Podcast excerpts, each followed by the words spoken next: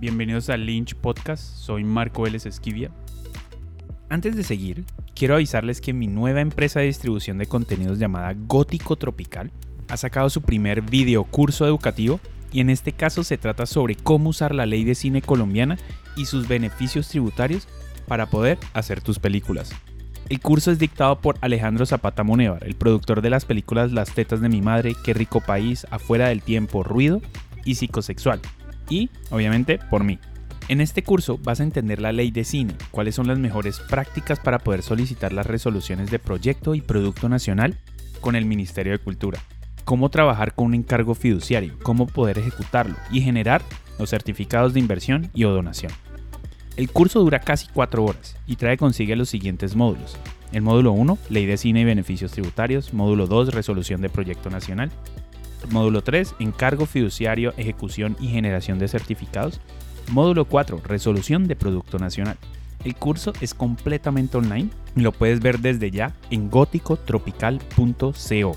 Por escuchar este podcast, tienes un descuento del 20% al ingresar el código Lynch Podcast en el checkout por Vimeo. Entonces, entra ya a góticotropical.co y mira el primer video curso online sobre la ley de cine. Y este no es el único curso que quiero hacer, entonces si quieres que hagamos otros cursos, déjanos saber qué temas te interesaría que hiciéramos. Y ahora, con el tema del día. Basta con el fetichismo de la ópera prima. Retiremos el término ópera prima de nuestro vocabulario.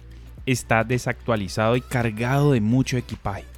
Huele a un club difícil de ser parte y que es exclusivo para ciertos miembros. Todos deberían ser alentados a comenzar su película, no solo una raza rara que se identifica a sí misma que está haciendo su ópera prima. O peor, que comienzas a decir que tus primeras dos películas hacen parte de tu ópera prima, como ahora hace el FDC. En vez de seguir con ese fetichismo, hay un nuevo grupo de personas por ahí comenzando no solamente su primera y segunda película, sino que continúan creando más películas, series web y toda una serie de contenidos. Están obteniendo ganancias y creando arte, pero no se detienen a pensar sobre su primer o segundo o tercer contenido. Solo hacen. Simplemente están haciendo lo que aman en sus propios términos y se les paga por ellos. Así que reemplacemos esta expresión que suena elegante con algo un poco más realista. En lugar de dirigir nuestra ópera prima, llamémosle creadores. Cualquiera que cree una película, cualquier tipo de contenido es un creador. No se necesita un MFA, un MBA, un certificado, un vestido elegante, un maletín o una tolerancia al riesgo superior a la media.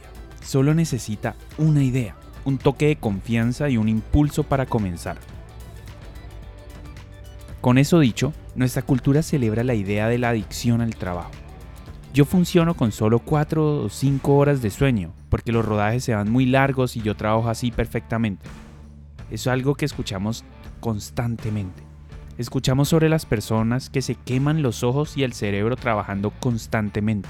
Escuchamos de los que trabajan toda la noche y duermen en la oficina, y lo consideramos como una insignia de honor matarse por un proyecto.